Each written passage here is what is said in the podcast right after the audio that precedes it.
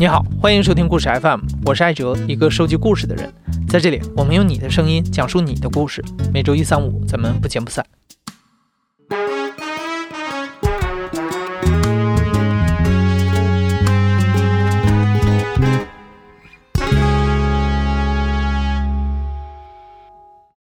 大概是二零一一年的时候，因为我以前喜欢做。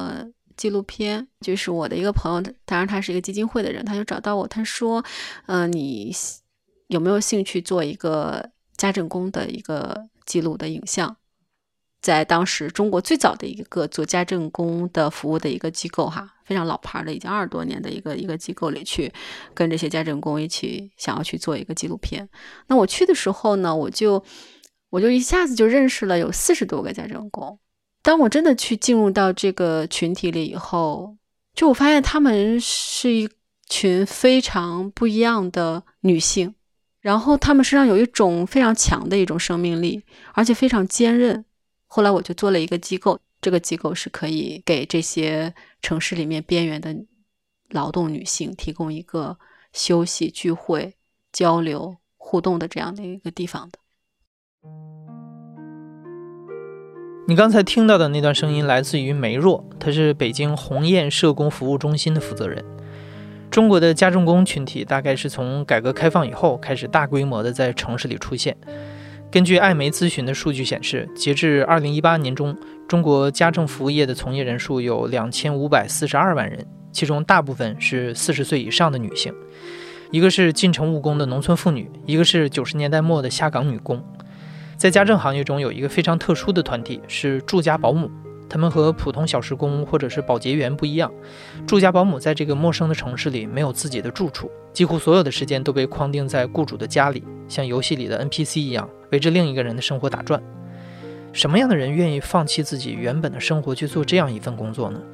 在今天这期节目里，我们采访了三位鸿雁之家的家政女工。这些家政女工说，她们中的很多人都是迫不得已才从事了这份工作。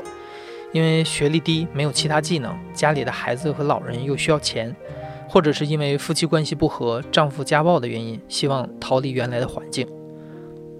今天第一位讲述的大姐，人称谭姐，她是鸿雁之家文艺组的副组长。谭姐平时会组织大家唱歌跳舞，是个爱张罗事儿又很有能力的人。鸿雁之家的负责人梅若告诉我们，如果当初谭姐没经过那个不幸，她也许就不会背井离乡到北京来做家政。而他的人生可能会很不一样。谭姐是职高毕业，在她那个年代，对于农村的孩子来说，能读到职高已经是同龄人当中的佼佼者了。其实我在四川那个时候，呃，我们那个时候读的是职高吧，应该是我学的是烹饪专业，可能就是说有一次实习的时候吧，就全是那种木炭式的炒菜那种，可能就下面有个。有个坑，它可能就要装灰嘛，因为木炭它有灰嘛，就出事儿了。因为中午吃完饭，人家没多少人嘛，没多少人，那锅里就做了一锅水，一锅水。那个时候把锅洗干净了，就是当成烧开水呗。结果我一脚踩空了，踩空了，那一锅水全部从我头上淋下来。就我们有那个同学，那个时候就把我送到那个医院去。可能就是那种那次烫伤算是特别严重吧，反正就是昏迷了有七天七夜。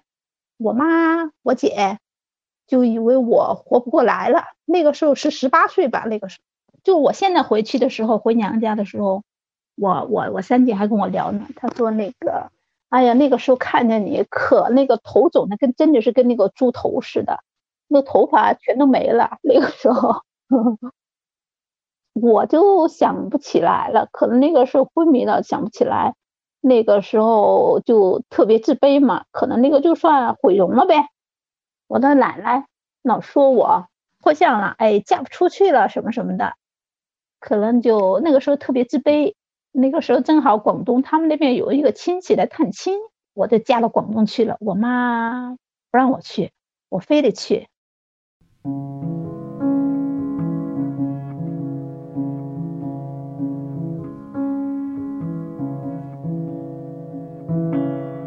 发生了这个事情之后，其实他对自己有一点自暴自弃，她读过书，本来是个非常非常有大好前途的一个一个女性，因为那样的经历让她的人生荡到了谷底。然后她当时选择她的丈夫的时候，其实我记得她的丈夫应该条件不是特别好，我就想她应该是降低了她非常多的期待，然后跟她的丈夫在一起。但是她走的走到广东的时候，她其实就是她身体上的伤害。在他的这个婚姻关系里面，又没有得到一个精神上的一个抚慰。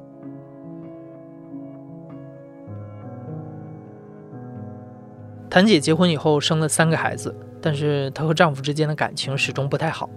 婚后丈夫长期对她冷暴力，到后来两个人之间几乎没有了任何交流。家里经济上就靠种菜维持，还要供着三个孩子，生活过得很难。不得已之下，谭姐离家出走了。她到了北京投靠亲戚，开始做住家阿姨。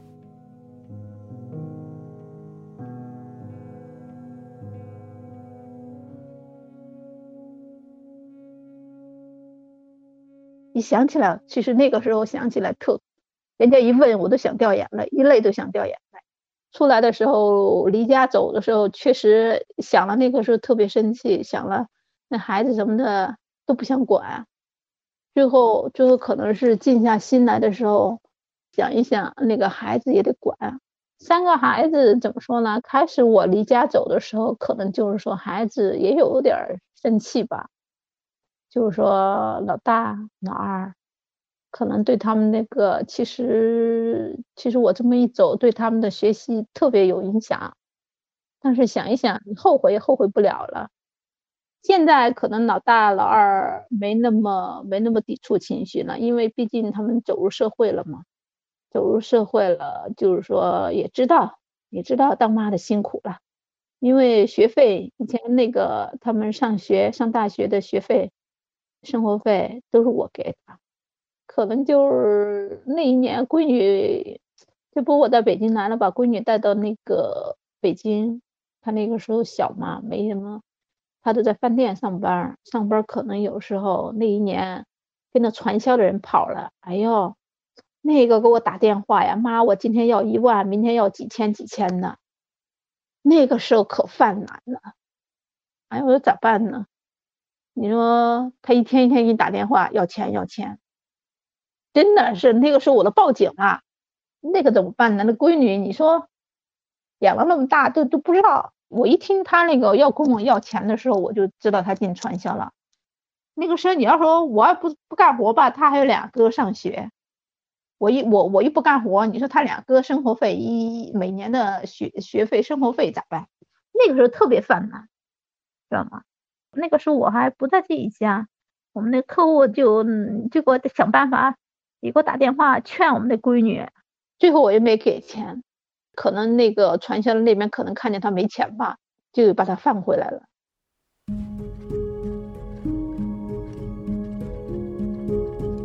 很多做家政工的姐妹，她们跟自己的孩子可能从小都没有在一起陪伴过，然后一直到他们嗯四五十岁的时候，孩子已经长大成人，甚至都已经成为父母。他都就觉得会在他的孩子的人生里面一直是缺席的。原来范雨素他写过一首诗，就是一个育儿嫂嘛，他就说那个孩子就是撕心裂肺的哭嘛，他就说没有办法，因为地里挣不出奶粉钱。咱们之前采访过小小成哈，他的孩子在一岁的时候，他跟我同龄，我们都是一九八零年出生的。然后他在他孩子一岁的时候，他就把孩子放在他父母的家里，然后就到北京来。然后他为什么做家政工的工作呢？是因为他到北京来以后，他觉得特别冷，他觉得只有在别人家里就做这个工作，他就就是那个室内有有暖气啊，他就开始从事这个工作。然后他的孩子就会放在放在自己的家里，然后他在看别人家的孩子。他给他家里打电话的时候，他就。经常他跟我说哈，就是一拿起电话就是孩子在这那那边哭，他在这边哭，根本就不能讲话。就是这种不出来工作，你的孩子没有办法养育；但是你要出来工作，你就要跟你的孩子分离，而你又从事的是一个照顾别人的孩子的一个工作，这种落差，尤其是一个年轻的一个妈妈来说，内心有非常大的一个空洞。这些家政女工在做保姆的同时，也是年轻的母亲。迫于生计，她要离开自己的孩子去照顾别的小孩，这种落差是非常残忍的。但是为了挣钱，他们不得不这样做。谭姐算是比较幸运的，她在北京做了近十年的家政工作。虽然平时见不到自己的孩子，但是好在服务过的四个雇主都对她很好，雇主对她的工作非常认可。现在每个月能挣七千五百块钱，比在家里种菜多多了。在这一家呃四年多了吧，他们家老二还没出生的时候我就在了，因为以前那个孩子孩子小，可能就是还得辅助带孩子。现在孩子都有有四岁多了嘛，四岁多了，现在也不粘人，他就自己玩，跟他妈，他妈现在也不上班，都在家呢，所以现在主要就是做饭、做家务什么的。他比我小十二岁吧，这女的，孩子爸比我跟我一辈大。他反正就就是说比较好说话，他可能就是说人家那有那方面的修养素质高呗。嗯，就是那女的要是跟那个老公吵架什么的，要是这一秒前一秒还在说大声说话，跟我可能他就他就细声细语的就没有那么大声，就变成正常的了。就就前两天可能就是这不在家办公吗？我中午问他们吃饭都不吃。不吃饭，我说那就蒸包子吧，蒸包子吧。结果爸爸三点多就说：“谭姐，包子蒸好了。”我说还没呢。可能妈坐在妈妈坐在沙发上就说了，就不高兴了。你这你你这是你这是把这家当那个当那个饭店啊什么的，想什么时候吃饭想什么吃饭呢？你中午问你吃饭不？你说你不吃饭。现在将几点？三点多，你问包子蒸好了没有？就跟爸爸闹起来。意思说，意意思意思就是说，你要是想三点多吃饭，你得提前给阿姨打招呼，是不是？就对人什么的挺好的。就是我只要是干完活了，我要是坐在这儿，呃，没啥没啥事儿干的，我在这躺着或者坐着，他们一般不说。真的，他们不像有的人，哎呦这么挑，不让你上桌吃饭呐什么的。我在宜家有的时候就是说我这个菜还没炒好的时候。那要是客户他们先吃了，哦，比如说那个有有八只虾，他们必须得分给我俩，就是说四个人吃饭有八只虾，我就说给孩子多吃点呗。那孩子爸妈就说了，不行，不能那不能惯着，都是分享，都是平均的。确实，我我遇到的客户都是特别好的。谭姐，我觉得非常坚强，但是其实她内心非常苦，她不想把那一面就展现出来，所以她经常会表现得非常乐观。就你跟她在一起，你会特别容易受她感染。她也非常自豪，她可以做家政这个工作，让她的两个孩两个就是大儿子、小儿子都可以读读大学。而且我觉得他在过去这些十年的这个做家政的这些年里面，我也觉得他在习得一种能力，而这种能力让他更加的自信。一方面跟他本身就是呃做事情非常麻利，然后照顾孩子就有真的是有一手。然后呢，他自己原来也是学烹饪专业的，他做菜也非常好吃，所以他的这种方方面面的呃这种能力，其实是让雇主非常的信任和喜欢他。家政阿姨看似是一个特别简单的工作，但其实她对家政工的情商要求特别高。你要在别人的家里工作和自处，如何调节自己和雇主之间的关系，其实是一门学问。但生活在一个陌生人的家里，并不是所有的家政工姐妹都像谭姐有这么好的运气。有的雇主可能并不尊重你的工作，甚至还会对家政女工性骚扰。比如梅若刚刚提到过的小小陈陈慧荣，她是四川人。陈慧荣最开始来北京的时候是一个冬天，她本来没有想做家政，后来天气实在是太冷了，他才下了决心去做住家保姆，主要是因为雇主的家里有暖气。我叫陈慧荣，我是来自四川省，二零一八年刚到北京的那年，就是那个时候外面的小时工才有十二块钱一个小时，就是在没有找到固定活之前吧，我们都去那个家政公司排队做小时工，挣点生活费。十二块钱一个小时，就是家政公司得抽四块多点儿，相当于到我们手上的话只有七块多一点点。就那样一边在那儿找活，一边就等工作嘛。一八年、一九年啊，找的第一份固定的活儿就遇到特别是不顺心的雇主，一个老头儿。因为我当时他们家的就感觉还挺对我还挺满意，挺喜欢我的那种。嗯，特别那老太太，他们那时候是出了车祸，好像腰不太好，他每天呢就让我给他按按肩呐什么的啊，因为他们跟我们家的姓就是。我不是姓陈吗？他们也是，嗯，姓氏也一样的，就感觉去他家我就觉得啊，哦，感觉是去自家里一样，感觉还挺幸运。然后去了之后，嗯，没想到是那么一回事吧。他刚开始的时候，他就是给我拍拍肩呐什么的，我都觉得他的年龄跟我爷爷的年龄。差不多，比我爸爸的年龄还大，就是完全没有往那方面去想，就觉得你拍拍你的肩呐啥的，就是属于长辈对小辈儿的那种，呃，没有，就是没有往那些方面想。然后就是有一次，他们他他太太跟那个他女儿出去了之后嘛，他就动手动脚的。我是给家政公司打了电话，但是家政公司他是跟我说，他说你自己处理这件事情。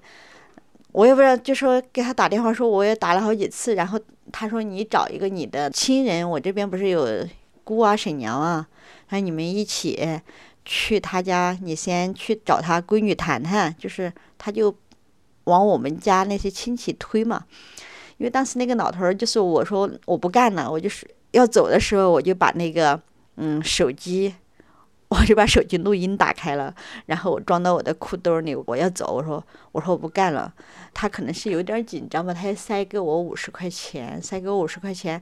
然后我回去的时候，我把那个五十块钱交给家政公司的那个找活的那个老师了，他们也没管这事儿。然后当时我的要求，我说我我不要他们赔钱，然后我的要求就是要那个女的。带着他的爸爸上公司给我赔礼道歉嘛，最后也没有赔礼道歉，然后他就是承认他那边是违约方嘛，然后赔了我一个月的一个月的工资，这件事情就这样 撂过去了，就那样走了，就那样家政公司的那个老师还一直就说，然后后来就跟家政公司的那些另外找活的那些姐妹说，说我。比较有心机，就感觉我录音那些让他嗯得到了一点赔偿，就感觉我这个人比较有心机。反正嗯肯定是要拿到有力的证据才是才能保护保护好自己。如果我没有录音，然后我一方面去找他的女儿去谈这件事情的话，有可能他会反咬我一口，说我。嗯，或者是说什么勾引他老爸呀，想从他老爸那那里讹钱呢什么的。后来就是让人感到很无奈的，就是那件事情发生之后吧，我们家的亲戚亲人中间，后来就是因为有些事，他们他们好像也在找我我的毛病，就觉得这件事情，因为我就是属于那种每天都是一张笑脸在面对，你感觉我整天都是笑，脸上都是带着笑的那种，然后。我记得我那时候，我婶娘就说：“是我的笑让人家误会了。”我我我觉得挺无语的，我就觉得我爱笑，这也是错。到红颜之家之后吧，就是他们说有些事情分享出来，能让更多的姐妹在这这些方面啊吸取经验教训呢，有所芥蒂什么的。后来我就在那边跟他们分享了这件事情，他们好像也会遇到这种事情，但是。嗯，很多人就是，嗯，能避避开这个话题的话，他们就就避开了。我记得那时候在那边有一个家政公司，他们就，他是找那种临时小时工，所以一去呢，反正就是那家的，嗯，男主人啊，就一个人在家，或就是那种衣衫不整的躺在沙发上啊什么的。就是有家政工回去向家政公司反映，但是他们第二次照样会派，只是说他们第二次派人去的时候，他们会挑一些年龄更大的，这个也解决不了根本问题啊。他们他可能他们还是以赚钱为主吧，那个时候就不想干家政了。嗯，特别就是从内心吧，就特别排斥，因为我们要深入到别人家里。我就是我们的服务对象是在别人的家里，就是遇到很多事情吧，就是是你是有嘴都说不清的那种。从他们家出来以后，我很少做住家的了，就是生怕有麻烦惹上麻烦一样的。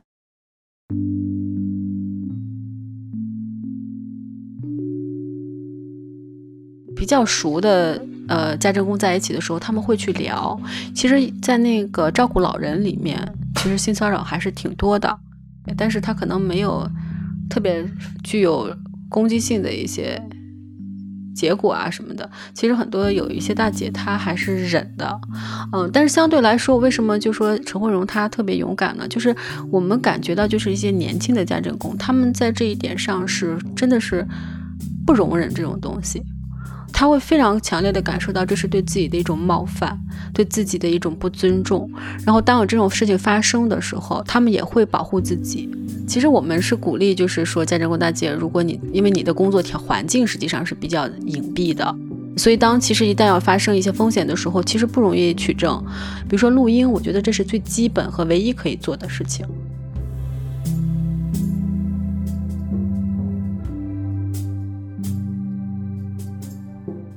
因为家政工的工作环境是比较隐蔽的，一旦和雇主发生纠纷，他们往往会处在一个非常被动的局面。在很多人的观念里，这就是一个伺候人的活儿，所有的工作都要遵从雇主的意志。有的雇主会对阿姨吆五喝六，不让他们休息，甚至是辱骂他们。接下来的第三位讲述者是一位来自于黑龙江的家政女工，她在北京做家政十来年了，曾经不止一次的受到了雇主的刁难。我名字叫尹小伟，我是来自黑龙江的。嗯，我两千年是由建筑公司塔吊司机下岗，之后来北京做家政。我是零六年来北京的，一直到现在做了十几年。第一个雇主是一个天都家政公司老师给介绍的，那个是在海淀二炮安宁庄，那个照顾一个半自理的老爷子，以前是二炮基地的一个政委，我在他那干了九个月。当时是老太太的两个女儿，大女儿和小女儿去家政公司找的人。当时他们跟我谈的时候，几乎因为第一次做家政，我也不太会谈单，都是老师在跟他谈，老师就介绍我。然后他们还不放心，怕我虐待老人。然后我就跟他说：“我说你放心，我不会虐虐待你的父母的，我会拿他像我自己的父母一样对待。”然后他们也跟我表态说：“呃，行。”啊，如果如果家里活动让你干不过来的话，啊，我们回去也帮你干。结结果事实都是反着来的，不是他们说的那样。到那儿以后，不是我虐待老太太，而是老太太虐待我。那老太太是一开始是文革时期一个造反派的小头目，她在家没事儿，她就虐待我，就跟批斗造反派一样。我受了她九个月的批斗。他有一双。就是高筒的袜，说是治静脉曲张的。他腿有静脉曲张病嘛，是他大女儿给他买的。他有一天拿出来跟我显摆，显摆完之后吧，他那双袜子是在我住的那个房间拿出来的。拿完之后，他放到他自己的卧室了。然后他割完，他年纪大了，肯定他忘了，这是可以理解的。但是隔几天吧，他想起的那双袜子，他上我那个房间找不到了，他就瞅着我骂，说东西丢了，家里出贼了。因为家里没去外人，就是我一个外人，他明显是在骂我呀。但是那双袜子确实是找不见了，我又不敢跟他顶，因为第一次做家政也没有经验，也不敢惹他，毕竟他是个大人，老年人嘛。他抽我骂了好几天。有一天，我给老头上他那个卧室抽屉里找针线缝扣子，一下发现他那双袜子了。然后我就给老太太送过去了。我说：“大妈，这不就是你那双两百六十块钱的袜子吗？”那老太太当时见了我就一百八十度大转弯，就不骂了。哎呀，小女呀，你骂我不叫人了，我记错了，我忘了。但你说你忘了，你不能说丢了呀，你不能骂家里进人了、进贼了，瞅着我骂。啊，第二次是他那个治静脉炎的药，他放到床头柜子里面了，完了他也是找不到了，忘了，他就瞅着我骂，说他药丢了，恶心不？家里有贼，还是那么骂。然后我也没理他，因为我有过上次这个袜子的经验了嘛。然后我就装聋作哑，不理不接茬，不就完了吗？后来他骂了半天，他想起来，搁他床头柜找出来了。完了，他瞅我乐，告诉我：“小颖，我那药找着了，啊，在我抽屉里了，床头柜的抽屉里了。”他就是这么个人，搁家没事，他就批斗我。平时吧，吃饭他吃不饱，他不给我吃饱。就是他晚上只给我一个小馒头，不让我多吃，炒菜也炒那么一点，有有一个肉菜给老头自己吃，我只能吃素菜，咸菜也不给吃。后来我回休息时候回公司嘛，因为有个老师是我们老乡，嗯，跟我关系都挺好。那个王姐，王姐一听说我回去了，就赶紧上那个食堂给我搞方便豆，给我弄一兜咸菜给我带回去。他知道我搁客户家捞吃不到。我曾经有过一篇十一页稿纸的，写过写了一篇，就跟二炮这个经历与造反派相处的日子。保姆作为一个虚拟的家庭成员，生活在雇主家的，跟雇主说是一家人，又没有血缘关系。你说的不是一家人，他又跟他们一天二十四小时朝夕的生活在一起。所以说，就是一个非家政人员，就是算一个隐形的人。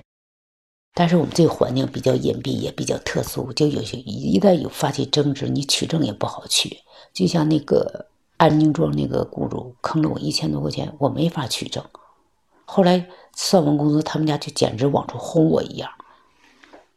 其实这个做家政啊，你随时都都有下户的可能，这个没有长生将军。客户随时都可以换，他不高兴立马就换人。吵吵我们那是太正常了，但是我们要是无缘无故吵他，有的客户就立马大发火。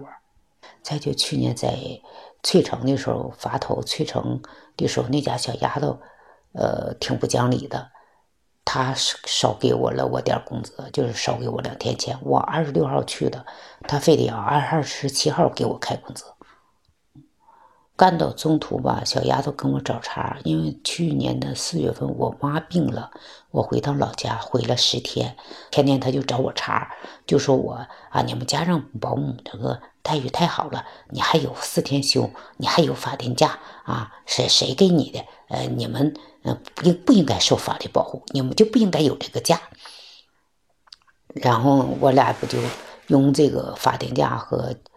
呃，这个休息就发生矛盾，他就不想用我，然后闹了个矛盾，我就走了，辞了。辞了之后，当时走的时候，他又少给我两天钱，因为平时跟他奶奶的姑处的都还可以，因为在他们家吧，有一样好，我呢在他家我可以写东西，可以看书，就是他们挺给我开这个方便之门的，我网络学习什么的从来没落过。哎，从来都没丢过课，就是老太太他们都挺支持我的，所以我对他们也挺感激。呃，临走最后那月，我就跟他姑和他奶奶说了，我说最后这月呀，你你们别按五千块钱给我结了，就按四千五给我算就行，别给我按五千，我直接就提出来少要他钱了。当时小丫头还少给我两天，完他二姑挺好，就塞给了我三百块钱现金。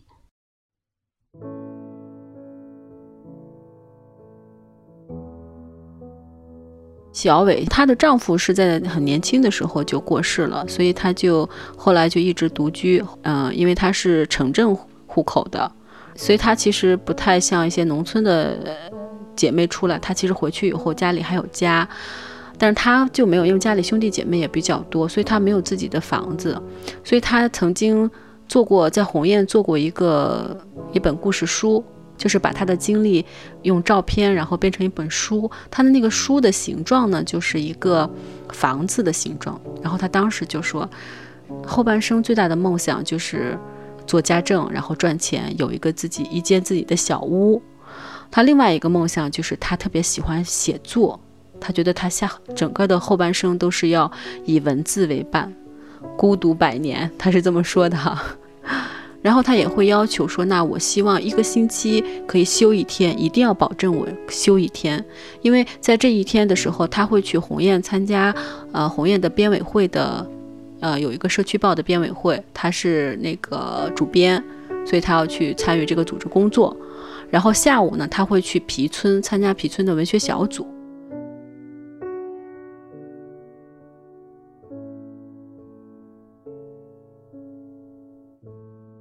我最小的时候吧，我喜欢听故事，就听袁国成讲那个《火烧琵琶精》，我听一遍我就记住，我可以就按照他那几乎是原原汁原味的，我能讲下来。等到我上学的时候，我作文就特别好。他中学的时候给我印象最深的就是，老师在上面讲代数啊，讲几何呀，我在底下写写《东游记》。我写了一一个《东游记》，就一个片段嘛，说唐僧西天取经又回来了，从那个又遇着妖魔鬼怪了。然后那个我只写了一段但是在我一个小书箱，我有个小书箱，结果呢，让我妈给卖了。从那我走出校门，我就没扔下过笔，一直在坚持。现在尖椒发表的第一篇散文《童年的绿荫》，那是我刚来北京那年写的。零六年写的，每天我到十写到十二点我就得睡觉，不敢时间长，因为第二天我要干活，不行啊！一天写点，一天写点。最早参加的还是工大旅途老师办的工大课，工大跟他学就是，嗯，新工人崛起就是城市与乡村之间的这些事情。跟他学的这个，啊，读读了一年，去年又读了个读书会，是苏菲的世界，也是网上。完，今年是大灭绝时代。然后今年我网络课比较多，今年我接触前几天刚结束一个疫情时期的写作课，但是我都是听的回播，我没有听直播，因为我没时间。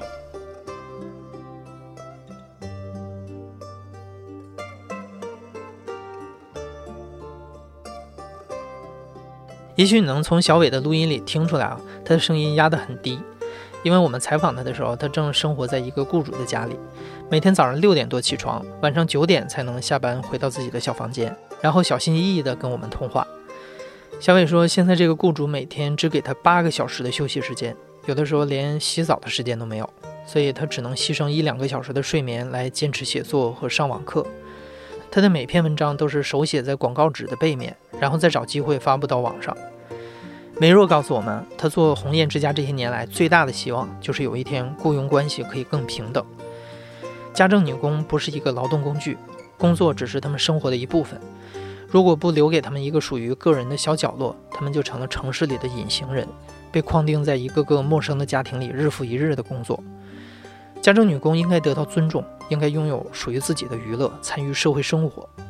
小伟已经找到了一个属于他自己的渠道，至少在每天这仅有的一两个小时里，他不再仅仅是一个寄居在他人房檐下的劳动者，还是一个具有自觉意识和思考能力的创作者。这是一个特别好的事情。